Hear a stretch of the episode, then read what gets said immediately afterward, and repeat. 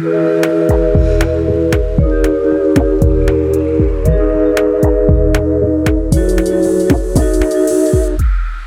dia, clube! Boa noite, clubes!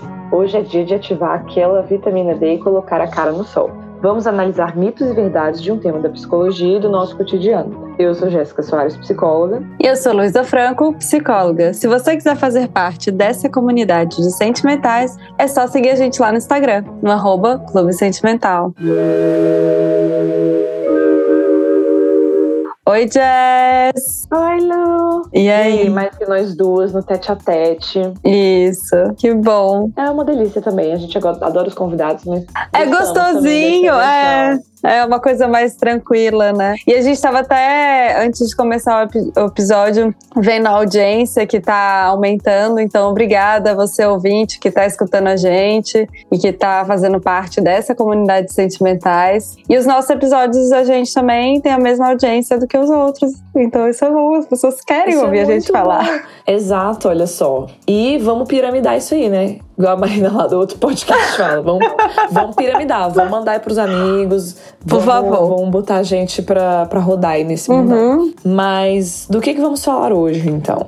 Hoje é exatamente para provar como a gente gosta dessa interação com os nossos ouvintes, né? Sim. A gente ama e interage com eles. O pessoal gostou tanto do episódio lá do babaca e psicopata e que nos pediram para falar um pouco mais e explicar melhor, na verdade, o que, que seria o conceito do psicopata. Não sei se não ficou muito claro ou se lá né, na hora a gente acabou falando um pouco do comportamento do babaca também, enfim. Uhum. Mas aparentemente, para algumas pessoas isso não ficou muito claro. E hoje É. a gente vai pegar esse específico tema para falar um pouquinho de mitos e verdades. É, exatamente. Eu acho que o foco do episódio de Babaca ou Psicopata era mais a gente pensar por outra perspectiva. E, claro, acabou a gente dando espaço para Elisa e falar da perspectiva dela. E realmente pode ter ficado algumas dúvidas sobre o conceito. E é engraçado como as pessoas adoram esse conceito, né? Eles adoram falar sobre. As pessoas têm muita curiosidade sobre esse tema, sobre transtorno de personalidade em geral.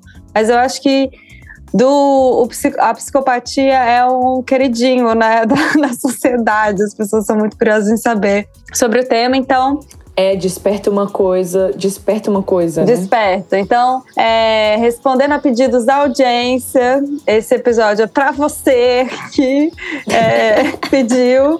Vamos aí aos mitos e verdades sobre psicopatia. Bom, para quem não sabe, né, acho que a gente já falou aqui algumas vezes, a, a Jess trabalha com uma população carcerária que, por acaso, acaba aparecendo esse tema. Então, ela é mais especialista nesse tema do que eu. Então, a Jess que vai ajudar a gente a entender melhor essa história de transtorno de personalidade de psicopatia, né?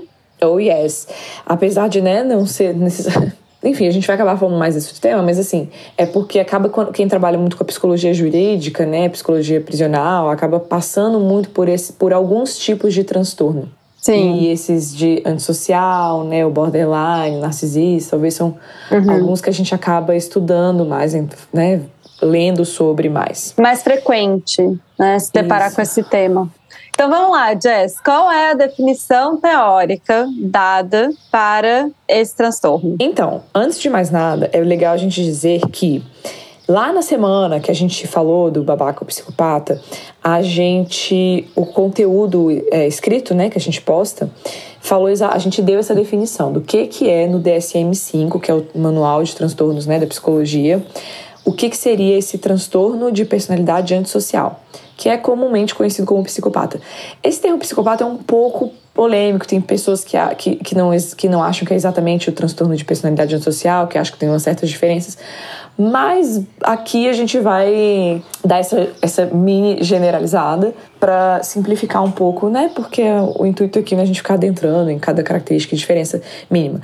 Mas o transtorno de personalidade antissocial é, precisa que ter algum, pelo menos três requisitos a partir dos 15 anos de idade desses que, seguintes que eu vou ler aqui para vocês. Isso tudo, gente, está escrito lá no Clube Sentimental no dia 22 de julho, tá? Então, quem quiser ler, retomar, é isso. Mas para explicar, para a gente começar o episódio, acho legal é, dizer aqui quais são as características do transtorno, né? Só um adendo que você que está chegando agora, a gente fala muito de DSM aqui no clube, mas se você chegou agora, DSM é um livro gigante que é uma classificação que embasa os diagnósticos de saúde mental.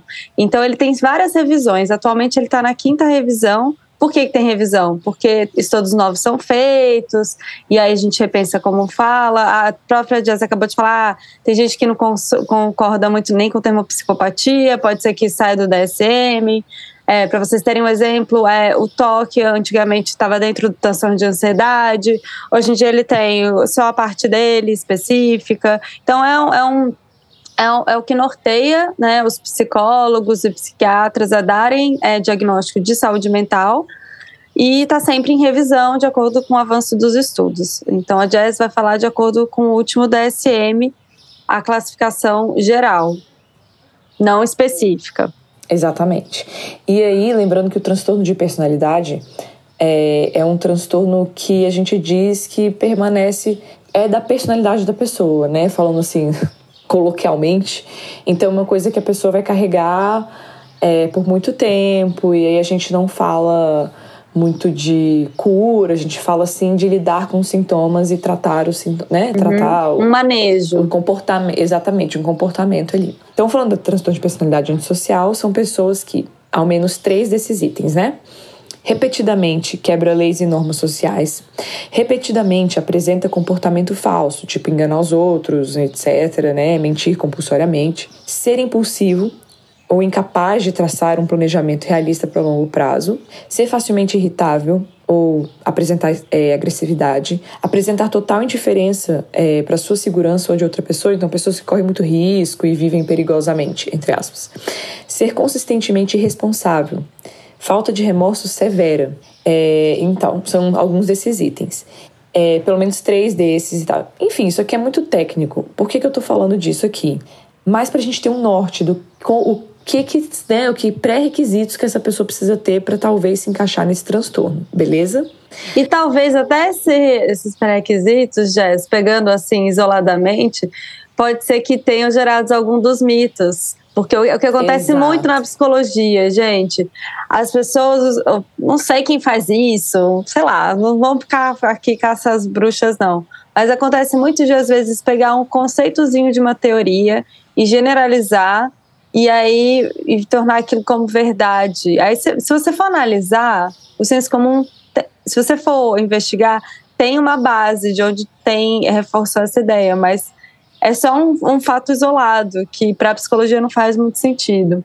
Vocês entenderam o que eu quis dizer? Fez sentido o que eu disse? Sim, exatamente. É, uhum. é, eu entendi. Aquela assim, que bom que você entendeu, né, Jéssica? O importante é você. Uhum. Mas é exatamente disso, assim, é de pegar uma característica de algum transtorno e generalizar para outras situações, ou achar que qualquer pessoa que tem essa única característica já tem o transtorno. É. Então é dar o pulinho, né? Um salto a mais, né? é, que, acho que isso acontece. incomoda a gente, né, da psicologia quando fala alguma regra sobre de emoções, por exemplo, você fala, gente, de onde vem isso? Tem sentido, mas não é bem assim, sabe? Exatamente. A gente sabe de onde veio mais ou menos né, a crença, uhum. mas não, não, se realiza, não é assim que a gente define.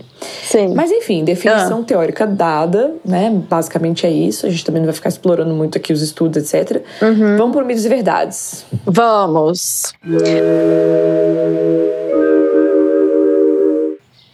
Psicopatia é um transtorno mental? Acabamos de falar, né? Tá dentro do manual de transtornos, então se enquadra Verdade. num transtorno de personalidade. Sim. É... E como tal, existe então um tratamento, existe. É, é algo que a gente deve ser olhado com um olhar de saúde mental também, certo? Então, não só o olhar jurídico, é preciso que se dê o olhar de saúde para, esse, para essas pessoas. É importante a gente lembrar disso. É, que aí a gente entra até numa coisa de tenho coisas para fazer. Não é assim, tá fadado já ou já era, uhum. né? Tem coisas, até para as coisas que você citou aí. Dá para fazer regulação emocional, dá para fazer manejo de comportamento, dá para é trabalhar habilidade social, tem coisas a serem feitas. Porque às vezes as pessoas pensam, isso transtorno de personalidade geral, que ah, já era, como se não tivesse nada para fazer. Não, se está no. Está dentro do escopo de saúde mental, é está dentro do escopo de que se há um tratamento, se existe um tratamento para tal, certo? Sim. Bom, vamos para o próximo? Psicopatas não têm sentimentos. Mito, né, gente? Mito. Mito, Porque Jess. É mito. Olha. Porque é, a gente fica. A gente esquece, na verdade, que não existem só sentimentos agradáveis, né? Então, uhum. muito dos casos, assim, a maioria dos casos dessas pessoas que têm esse transtorno de personalidade é, são pessoas que, na verdade, vivem sentimentos muito desagradáveis, assim, né? Tem, um, tem certos traumas, é, uhum. certi, esses sentimentos que são trazidos por vivências ruins, experiências ruins de vida, assim, né? E, uhum. E a gente tem que lembrar, sei lá, que até a raiva é um sentimento, né, gente? Então, Sim, total. Não é que eles não têm sentimentos, mas a coisa tá mal elaborada ali, né? Uhum. Não, tá uhum. muito, não tá muito bem regulada. É só essa pequena diferencinha, assim.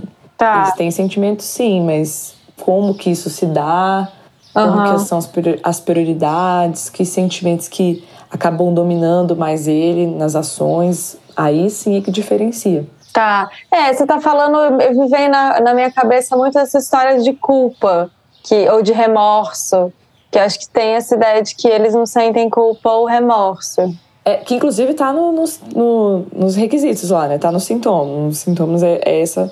Uhum. eu acho engraçado, remorso severo, falta de remorso severa. É. Como que você mede isso, né? Essa é a maior, a maior pergunta. Uhum. E é isso, assim, a dificuldade de talvez se colocar no lugar do outro, de entender uhum. é, o sentimento do outro, né? Enfim, mas não que ele não tenha os próprios sentimentos, né? É, eu fiquei lembrando é, do Pílulas sobre mentira, que o hábito de mentir faz com que neurologicamente a gente não sinta tanta resposta é, de alerta quando a gente pessoas que mentem menos, lembra disso? Então talvez Sim. tenha essa coisa mesmo. Se, se é uma hábito. É, uhum. se a estratégia é manipulação e é mentira, realmente, no longo prazo que se faz isso, eles não sentem o impacto de uma pessoa que cometeu alguma mentira. A ansiedade, né, as coisas é. que despertam estresse no cérebro, isso. não desperta mais depois que você faz isso tantas vezes. Isso. Realmente. Então é básico, é mais, eu acho que deve andar por aí uhum. a história. É... É. Aqui eu acho que é também legal a gente falar de emoções, é, eu amo, né? Quando falo de, alguma emoção no meio sentimento, eu quero falar. É, eu acho que é legal a gente pensar que é, naquele conceito da Lisa Barrett, que é uma neuropsicóloga que estuda emoções, que eu gosto muito, tem um TED Talk muito bom dela e tem um livro dela que chama Como as Emoções São Feitas. E, a teoria dela é que cada emoção existe uma arquitetura e ela é diferente de pessoa para pessoa. Então, o que faz com que a Jéssica, por exemplo, falando de culpa, sinta culpa é diferente do que faz com que eu, Luísa, sinta culpa, de acordo com a história e tal. Então, pensando nesse transtorno, é, não é só no psicopata que talvez não sinta culpa ou, ou o sentimento seja assim lançado em todos os seres, os seres humanos. Mas a Jéssica falou um pouco da história do trauma. Talvez essas coisas vão modulando ou formando uma arquitetura em relação à emoção. Culpa, por exemplo, que se distancia um pouco da norma e aí a gente acha estranho. Exatamente. E aí a gente tem todo um papo para falar de perversidade, né, norma, fora da norma e para para outro episódio. Uhum. Mas tem a ver com isso sim, não necessariamente porque as pessoas não sentem como a gente sente que elas é, não sentem. Não sentem, exatamente. É. Ninguém é o, então, no final das contas ninguém é o homem de lata lá do mágico de Oz. Não, não é. É meio como acessar essa pessoa mesmo, ou como é. não se deixar acessar por essa pessoa. Hum. Uhum. Esse é o ponto. Já entra também no próximo, na próxima afirmação. Vamos ver se é muito verdade. Esse também é bem clássicozão. É, psicopatas são sedutores? São. São. São. São sedutores. São. Por quê, gente? Na verdade, é. Ai, porque eu nasci com essa característica e eu vou ser um psicopata. Não, o contrário não funciona. Mas o que, que acontece? É que existe uma questão que a gente fala muito da, da máscara social, né? Existe uma hum. desejabilidade de como se comportar na sociedade, né, das pessoas. Uhum. E aí essa a pessoa, né, que tem esse transtorno, ela ela lê e entende isso muito bem, como que o que fazer para naquela situação, que comportamentos são mais desejáveis e que, o que falar em cada hora, enfim. E isso acaba tornando essas pessoas muito interessantes e muito sedutoras, né? Uhum. Elas acabam até para o benefício próprio, né? Elas precisam de manipular mesmo aquela situação, né? E uhum. aí elas aprendem mesmo a é, o que falar, sabe? Sim. O que falar, como falar e a quem falar. É meio é, que isso. Sim, e aí, Jess, você que tem um contato maior com essa população, né, pelo trabalho e tal, é, deve ser difícil, né, quando você percebe que estão tentando te seduzir. E aqui, gente, tô falando seduzir não no sentido sexual, mas de, de manipular, assim, né? De levar na lábia. Levar, levar na, na lábia. Porque os pacientes, normal, normalmente, alguns fazem isso para se enganar. Sim. Tem a ver com o processo terapêutico que, que a gente tem que ficar, oh, ei, aqui, ó. Uhum. Ei, aqui não. aqui não. Aqui tu não te cria, minha filha. É. Eu fico imaginando com, com esse tipo de população, assim. Cara, é muito doido, assim. Porque, assim, a gente falou até disso também no, no conteúdo lá do, do, podcast, do Instagram que não é a maior parte da população, né? Sim. Enfim, não, vou, não, vou, não vou andar na, botar o carro na frente dos bois, que a gente tem mais Sim. informação aqui. Uhum. Mas o que eu quero dizer é que não é tão comum a gente ver essas pessoas mesmo, né? O transtorno sim. em si. Uhum. Mas sim, esse lance da, da sedução e de tentar manipular.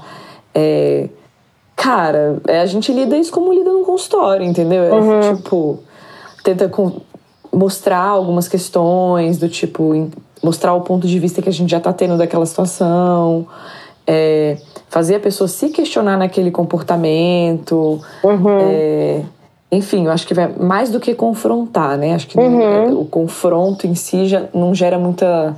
Sim. Não, não é muito eficiente. Mas tentar mostrar de alguma forma que você não vai ser seduzida por aquilo, entende? Do tipo, Sim. olha, isso aqui não vai funcionar, essa estratégia não funciona aqui, é. entende? Sim. É, de perceber. Então... É legal você falar isso, porque isso é uma estratégia. A coisa da sedução é uma habilidade social que eles uhum. acabam desenvolvendo porque tem ganhos com isso.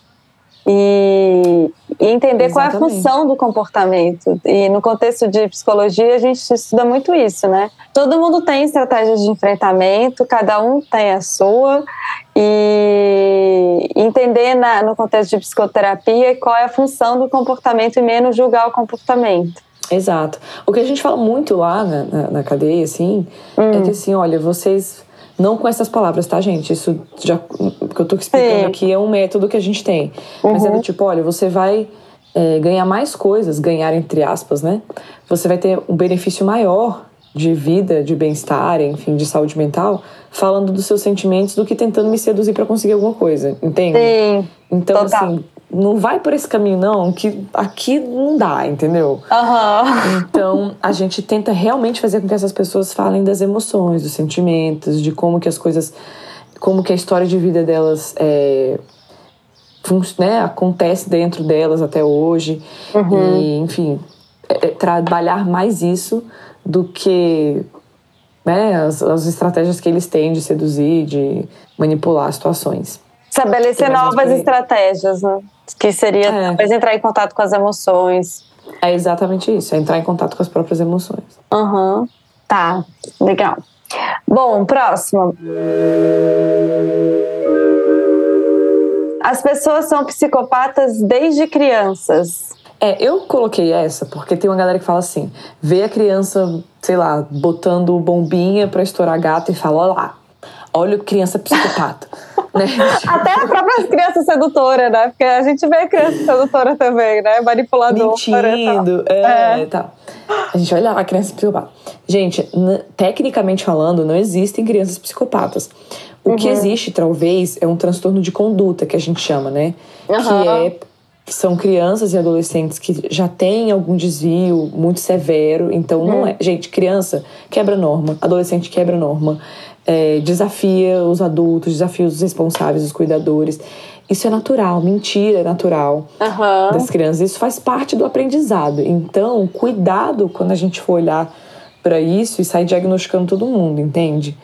Principalmente as crianças pobres, coitadas. Sim. Então, assim, é, existem sim é, esses, esse transtorno de conduta que a gente consegue observar cedo, mas isso são casos extremos, assim, extremos mesmo. Então, não é a mentirinha que o menino contou para esconder o que fez, ou, né, ou sei lá, descobrindo, desmembrando a formiguinha lá que a criança tem um transtorno de conduta e, e é um psicopata. Novamente eu volto naquilo, não é por causa de uma característica que você vai abarcar um diagnóstico inteiro, né? Enfim, ou uma personalidade de forma completa.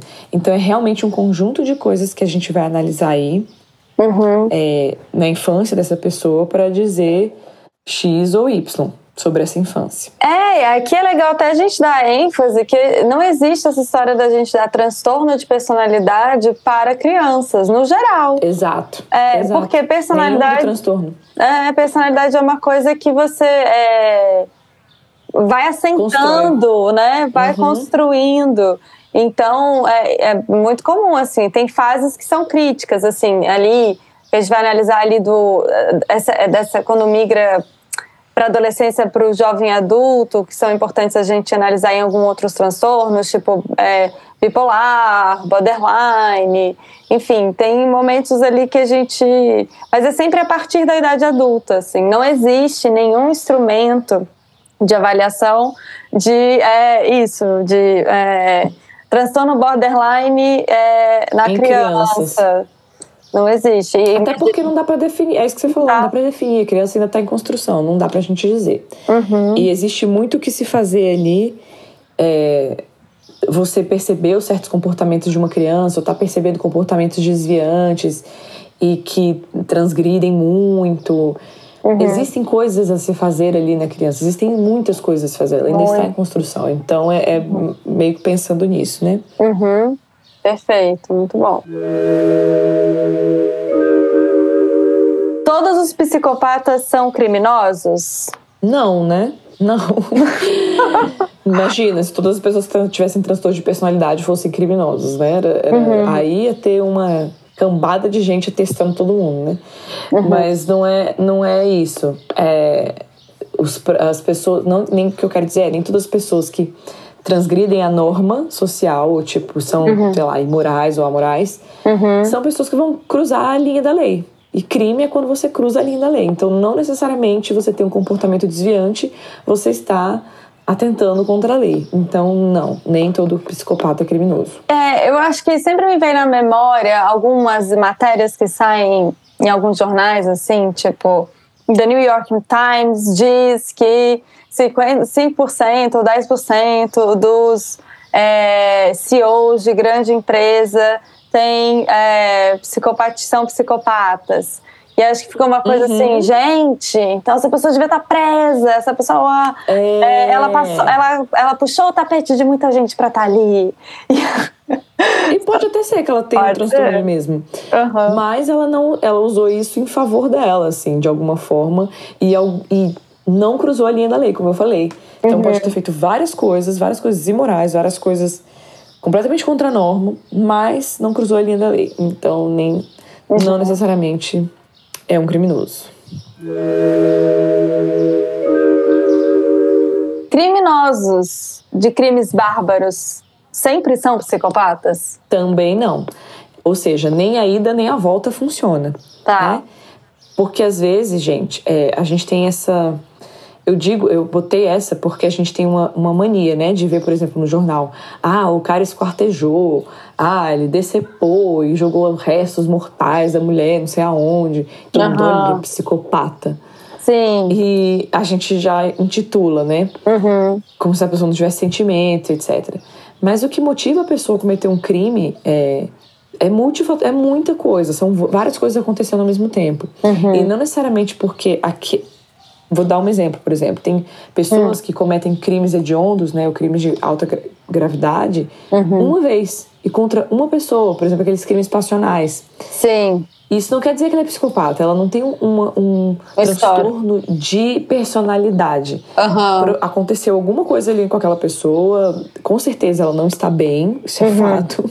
Sim. Falando de saúde mental, não quer dizer Aham. que a pessoa esteja normal, normal, né? Entre aspas, não quer dizer que ela esteja dentro do padrão, mas também não quer dizer que ela é um psicopata, Uhum. entende? Entendi. Isso não fala sobre a personalidade dela diretamente. Então a gente teria que analisar o caso mesmo para ver. Mas isso que eu quero dizer é: existem várias coisas acontecendo, várias variáveis quando você vai observar um crime bárbaro. E não é só a personalidade da pessoa. Sim. É, até porque é, você falou no começo, tem que ter uma recorrência a partir dos 15 anos de idade, é isso? É. Três requisitos, tem que ter um. Né? O que foi que eu falei? Um, um padrão mesmo de comportamento e aí e outras coisas mais a se analisar. Né? E nem todo crime bárbaro é, é feito baseado nisso, assim. Uhum. Sim. Tem outras motivações acontecendo. É curioso como essa história de que o psicopata virou um xingamento mesmo, de ah, não, só pode ser. Acho que a gente fica procurando solução, né? Que é tão, pra gente é tão disruptivo, é tão fora de. Gente, como assim a pessoa fez isso que você- a gente fica querendo uma resposta? Não, só pode ser psicopata. Deve ser. É, exatamente. Por quê? É, a gente fica querendo separar essa pessoa do, do quem a gente é, né? Do- do- dos normais, dos seres humanos, entre aspas, normais. Então, quando você joga um. mete um diagnóstico de psicopatia, você pronto, distancia de você. É uma pessoa que tem um transtorno que ninguém consegue explicar.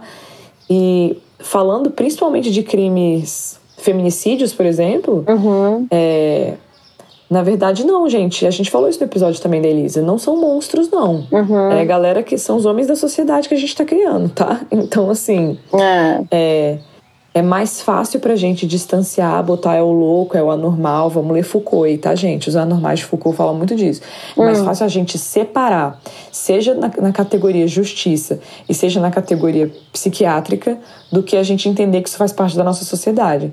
E aí, se você pensar no louco infrator, então, que é a pessoa que cometeu um crime e ainda é um, tem um diagnóstico de transtorno, aí pronto, essa pessoa está completamente fora. Não, não, não cabe na sociedade, vai ser excluída e a gente não se identifica nada. Então é importante a gente dizer que essa galera do feminicídio, a maioria, não vou falar por todos, óbvio, Sim. mas esses que a gente tem visto aí Uhum. na mídia, não necessariamente são psicopatas, tá? São homens que estamos criando aí nesse machismo estrutural que tá rolando na sociedade. Uhum. Então, é, a gente não, não vai distanciar muito, não, do que a gente vive. Sim.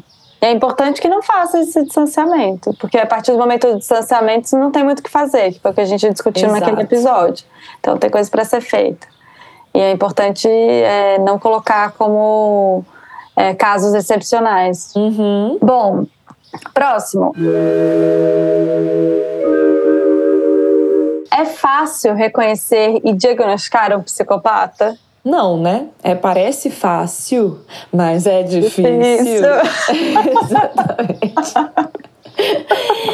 Parece fácil, minha gente, porque a gente olha pra uma pessoa que mente pra caramba e que quebra normas e fala. E Olha lá, psicopata. manipula e é sedutor. Exato, olha lá o psicopata. Lembra que a gente falou no episódio do babaca, ele pode ser simplesmente um babaca. um machista escroto. Então, assim, é, não necessariamente, não é fácil de reconhecer e diagnosticar. Existe um teste que a Elisa falou, acho que ela comentou inclusive no episódio, que chama Scala Hair, que o Robert Heck desenvolveu, que seria um questionário, um- enfim, é um instrumento que é usado para a gente. É um instrumento mais próximo hoje em dia da gente identificar, né? O, a- o transtorno de psicopatia. Esse, junto de outros testes que a gente faz na psicologia. Então, a gente não faz nenhum diagnóstico, gente. Nenhum diagnóstico é feito na psicologia, pelo menos na psicologia séria. É, sem uma bateria de testes, entrevistas, análise de caso, enfim. Ó, é tempo. muito complexo. É tempo, é estudo, é técnica. Então, assim, Aham. não é fácil, não é, é- não é uma coisa óbvia. Então, é- é- é- necessita de, de muito. De Cuidado. expertise mesmo, de cuidado, expertise. E por que, que eu- a gente colocou é, esse item? exatamente para a galera que acha que vai diagnosticar todo mundo. E a gente tem esse hábito, né? De até ouvindo aqui o podcast, sei lá, ouve e fala, ai, olha só, eu sou tal coisa. Né? A gente tem, Sim. a sociedade tem essa necessidade de diagnosticar as coisas. Uhum. Para ver se tem uma explicação, né? Para ver se a causa é, é necessidade de coerência. Tem muito essa necessidade de coerência. É. Uhum. E, e aí nessa a gente acaba sendo muito generalista em algumas coisas. Sim. Mas então não, não é fácil, não. Hum. A gente precisa de uma, de uma série de coisas para que essa, esse diagnóstico, principalmente do de psicopatia, né, gente? Porque a Elisa falou também disso. As características que diferenciam o psicopata, né, a pessoa do transtorno de personalidade antissocial, são características muito fáceis de se ver na sociedade. Uhum. Então, assim, é realmente difícil diferenciar, fazer o diagnóstico diferencial de muitas situações. É, então, é realmente precisa de prática, precisa de experiência, de, enfim, uhum. técnica. Sim. Uh, e, e, assim, às vezes é mais de uma cabeça pensando. É, com é, certeza. Com certeza. As pessoas elas têm uma é, acho que é isso, né? Uma romantização da, da, da, neuropsicóloga, no caso, você também, Jess, que a gente vai lá e dá diagnóstico. Gente, assim, ó, primeiro são meses de estudo num caso, é supervisão, é conversando com um colega, é intervisão, é até, assim, é até a gente chegar numa conclusão. E mesmo assim, a gente sempre finaliza com uma hipótese, não com. Exatamente. Com, Uma conclusão fadada. É, com rótulo, né? A pessoa é isso. É, Exatamente. é só também um recorte daquele momento. Então, assim, é, tem-se muito cuidado. E é importante também a gente falar desse item aqui, porque vira e mexe na internet, aparece, tá rolando um agora. Inclusive profissionais da psicologia que se colocam nessa posição e produzem conteúdos do tipo aprenda a identificar um psicopata, aprenda a identificar isso. Gente, não, não vai aprender no videozinho da internet como identificar, porque não tem essa história, tá? E é porque vende, né? Vende, vende. essa história vende. Vende. Esse lance, aquele livro antigo que tinha meu vizinho um psicopata que vendeu, foi tipo, ai, uhum. foi um frenesi na época. Sim. Porque é isso, né? A gente tentando achar causa para as coisas, né? Que a gente é, não entende. a gente não entende, é. Então vamos tentar é, desapegar um pouco disso. E de novo, aí volta de novo a crítica do, do outro episódio. Gente, você não tem que aprender a identificar um psicopata. Você é pessoa que não é psicólogo e que não quer trabalhar com isso, que ainda tem isso. É porque tem da psicologia até tem a, a, as pessoas mais especializadas para fazer isso. No isso. caso, é, Jess, eu pelo menos, eu não sou essa pessoa. Se cair esse caso para eu fazer um diagnóstico de psicopatia, eu vou encaminhar com certeza. Sim, não é. pedir supervisão, intervisão. Né? Exatamente, né? exatamente.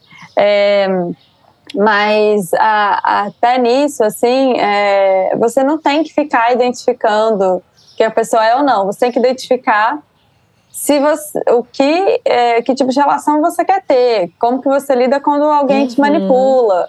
É, aí é outro babado, é isso que você tem que olhar, não sair, não, não perder seu tempo tentando colocar uma pessoa num diagnóstico, porque, é.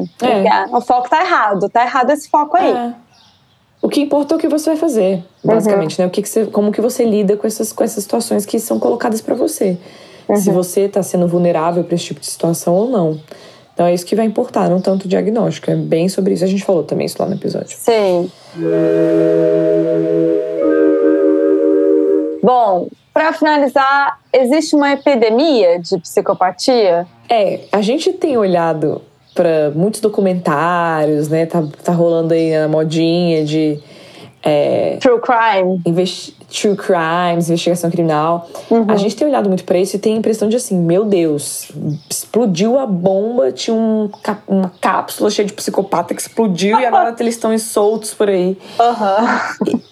É, não, gente, não. Não existe uma epidemia de psicopatia, não tá rolando, pelo menos até onde os seis dos estudos mostram. Uhum. É, o que tá acontecendo muito é que os crimes.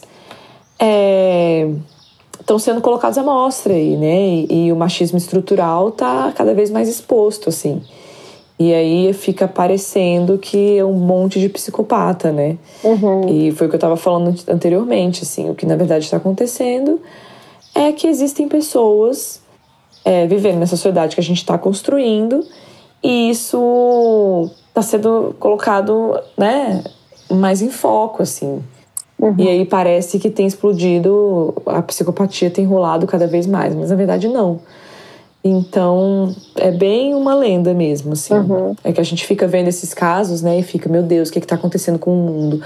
O que sempre aconteceu, né, gente? Talvez agora É. a gente tenha só mais acesso a essas informações e talvez a luta feminista, ou a luta de vários grupos, né, é, de minorias ou os grupos sociais, é, tem colocado mais à mostra essas questões. Aí fica parecendo que os crimes estão acontecendo mais agora. Uhum. Mas não, é bem. É, é que nem aquela história assim de.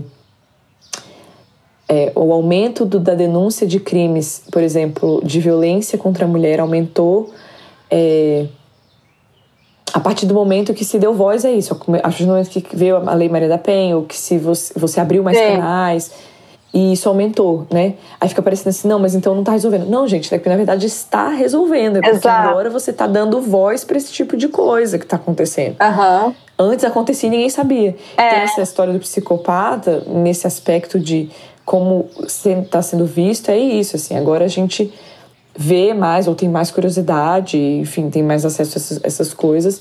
Uhum. E, e fica parecendo que, que tá aparecendo mais. E na verdade, assim, não é nem que. Foi o que eu falei. Nem todos esses casos de true crime são pessoas Ah. psicopatas. É que a gente Exato. tem a mania, assim, né? O hábito de olhar pra isso e achar que é psicopatia, mas não necessariamente, né, gente? Na verdade, a minoria dos casos são transtornos de personalidade antissociais. O que rola muito ainda é o machismo estrutural. Bato nessa tecla porque é o que, é o que pega, é o que tá rolando. Tá. É, e você também falou é, que, na verdade, tem estudos mostrando que a, po- a população que tem esse transtorno é baixíssima, né? É de 1 a 2%. É baixíssimo. É 1 a 2%, gente. Então, assim, muito pouco provável que você tenha conhecido alguém, entendeu? a realidade é essa. Verdade. bom, bom, bom esse coloca, é, essa colocação. Mas aí fico pensando, Jess, para a gente finalizar, e até por conta do- dos pedidos dos ouvintes, para se aprofundar um pouco nesse tema, por que diabos as pessoas se interessam tanto por, por- de todos os transtornos de personalidade, ou, ou até vai esse boom do true crime, enfim. Mas por que, que as, as pessoas têm muita curiosidade dessa história do, da psicopatia? Não é à toa que esse livro, Meu Vizinho Psicopata, vendeu, Vendeu. virou, virou best-seller. Por que, que as pessoas querem tanto saber do tal do psicopata? Olha, a gente vai fazer um episódio sobre isso, né? Faremos em breve. Aham. Sobre por que as pessoas se interessam tanto por o tema, violência, crimes, investigação. É, por que, que isso desperta tanto curiosidade das pessoas? Existe um livro da Elizabeth Rudinesco que se chama O Lado Obscuro de Nós Mesmos. É, não quero dar spoiler do nosso episódio, que a gente Não. vai falar sobre isso. Não breve, Mas- um teaser. Isso, exatamente. Vou dar um teaser aqui pra galera. Que basicamente o que acontece é: dentro de todos nós existem coisas obscuras, ou existem desejos e pulsões de transgredir a norma, né? A norma vigente na sociedade. E aí, esses desejos a gente encapsula de alguma forma porque a gente, tá, a gente precisa viver na sociedade, então a gente acaba seguindo normas e regras. Mas esses desejos estão lá, essas pulsões estão lá. Então, quando a gente vê outras pessoas transgredindo, outras pessoas fazendo aquilo que de repente existe uma pulsão dentro da gente que a gente não tem consciência, isso desperta, a gente se identifica com isso de alguma forma. Então é isso que desperta talvez a gente ir atrás dessas coisas, mas é, é babado. É babado. É uma coisa bem profunda, é, é polêmica, Aham. mas é bem por aí. Então, vamos falar mais disso nos próximos, no próximo episódio que a gente fizer sobre esse tema aí. Arrasou, Jazz. Nossa, e arrasou no esclarecimento.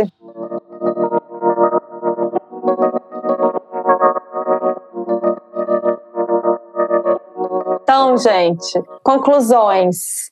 Vocês tiveram aí uma breve ideia dos mitos e verdades que envolvem esse tema. Tem muitos mitos, mais mitos do que verdades. Uhum. E hum, é isso. Quer fazer uma conclusão É final, isso. Jess? Não, eu acho que é isso, é buscar. É, buscar informações nesse tema, né, é, é importante pra gente não ficar reproduzindo, de repente, algumas falas preconceituosas, enfim. Uhum. Eu acho que informação é sempre importante. E tiver mais dúvidas, gente, perguntem mesmo, mandem lá sugestões pra gente. A gente explora mais algum tema que vocês acharem interessante ou alguma coisa que não ficou muito clara. Sim. É, bora Pode trocar. falar. É isso. É, pode falar, gente. Aqui é uma comunidade. É uma troca. É, uma comunidade que aceita críticas e, e até interesses. Se tiver algum tema que vocês querem que a gente fale, tem muita gente que pede e às vezes e a gente faz. O episódio de toque, a nossa ouvinte falou: ah, tenho toque, quero fazer um episódio de toque, veio aqui falar com a gente. Então, assim, as portas estão abertas do clube. Yes. Então tá, ficamos por aqui. Lembrando que esse podcast é uma produção independente do Clube Sentimental. Seu apoio é fundamental. Segue a gente lá no Spotify. No Instagram, o perfil é arroba Clube Sentimental. As artes são feitas pela Beatriz, do arroba Atenta e Forte, e a edição de áudio é feita pelo Aloysio, do arroba Som do Cosmo. Até mais, galera. Beijo, Lu! Beijos, tchau, tchau.